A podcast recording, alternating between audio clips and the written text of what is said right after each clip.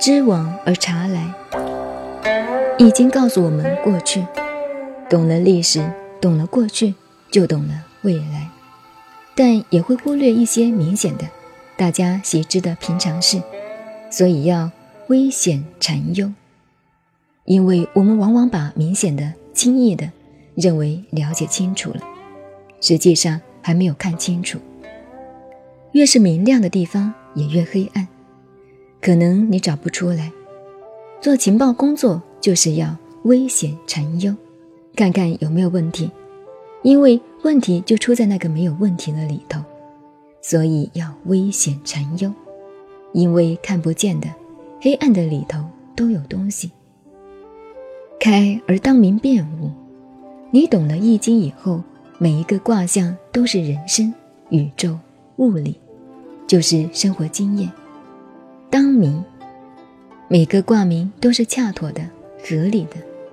我们随便举例，如风雷翼这个卦，台风来了，一打雷；台风停了，不是很有意吗？辨物，则是辨别物理的道理。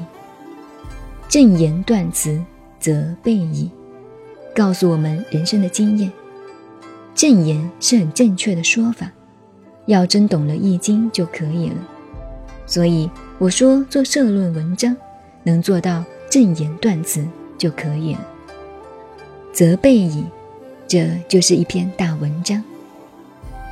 易经的取向都是我们生活周遭所常知常见的，如龙啊、虎啊、象啊、狐啊、风霜雨露等等。其称名也小，使你懂得这个道理，因小而知大；其取类也大，这是智慧之学。知道一点就知道其他的。常常有同学怪我，觉得我很多的道理都不肯讲。我说我讲了那么多，你都不懂，你要我怎么讲？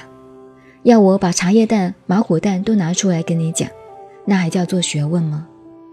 学问之道，其称名也小，其取类也大。所以有人问，什么人可以学佛？释迦牟尼佛说。两马见鞭影而驰，一匹两马见马鞭子一扬就跑了。不要说举一反三，挂一漏万是很难做学问的。